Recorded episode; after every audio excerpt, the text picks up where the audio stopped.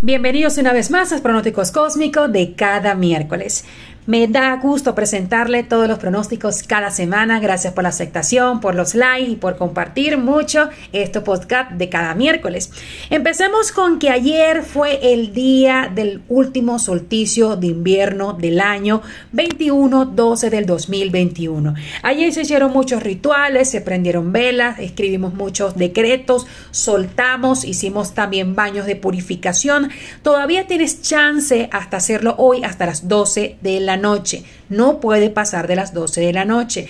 Todavía está latente, todavía está activo ese solsticio, esa energía depuradora, de transmutador, de todo lo negativo. Y recuerden que toda carta que vayan a decretar, bien sea para llamar a su alma gemela, para concretar un negocio, llamar la suerte, llamar la prosperidad y la abundancia, hay que quemar la velita.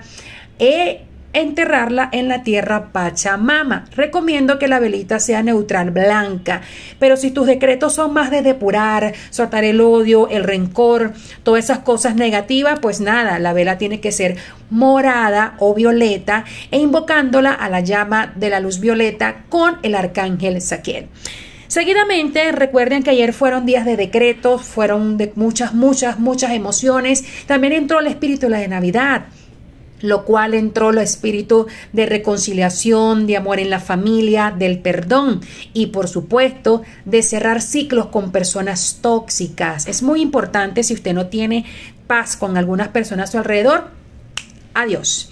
Fíjense que también ayer empezó la temporada de Capricornio una de las energías que ha estado muy moviéndose constantemente y el sol entra en este signo, lo cual va a estar muy activo.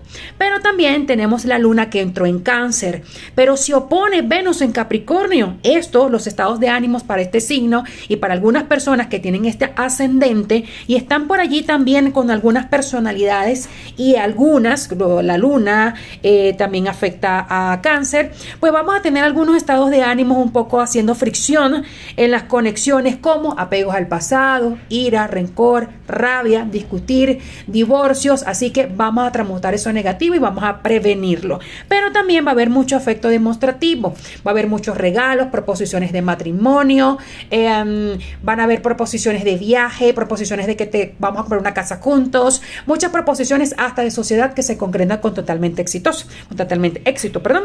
Entonces fíjate también que estamos ahí a la expectativa y estamos un poco nerviosos porque no sabemos qué, qué, qué, qué esperar con que entra Júpiter en Pisces y nos tiene un poco angustiados, pero esperemos que traiga lo mejor para nosotros.